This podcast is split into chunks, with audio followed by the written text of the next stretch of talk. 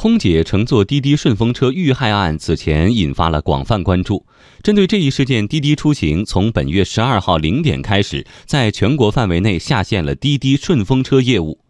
最近，顺风车功能已经重新上线。滴滴顺风车是否将承诺的整改措施落实到了实处？乘客安全问题在哪些领域可以持续完善？来听报道。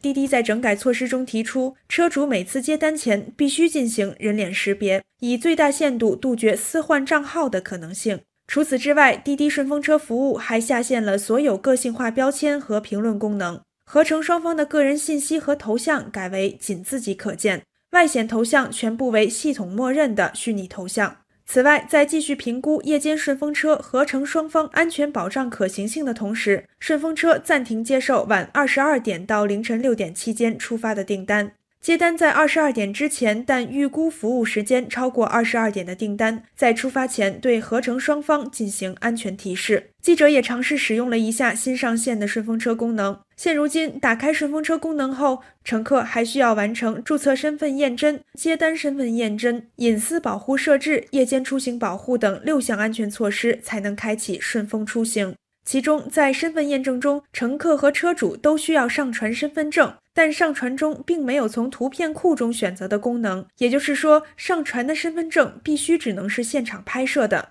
上传身份证后，还需要进行人脸验证，要求将正脸对准摄像头，根据提示分别做出点头、张嘴等动作。目前来看，之前滴滴所承诺的所有整改措施已经体现在了平台上。对此，乘客们对于这一次整改也表示了支持，觉得也是对咱们一个安全的一个加强维护吧。而且我看了，就是说，如果现在打车的话，我们现在还有个女性的一个维护计划，可能大家都会比较放心一些。尽管平台已经做出了整改，但悦城律师事务所律师岳深山表示，顺风车是否属于营运车辆？司机和乘客之间的相关权利义务与安全责任事故如何划分和鉴定，目前还处于监管的空白地带。有些地方政府是出台了相应的管理办法，对于这个如何来定义、如何来约束，有的地方没有。那有的地方有的时候呢，可能就已经把这部分顺风车都已经纳入到管理里边了。对此，中国政法大学传播法研究中心副主任朱威建议，要形成长效机制，特别是要从顶层设计上让全国一盘棋，规范整个市场。一方面应该把这种监管所谓的这种行动，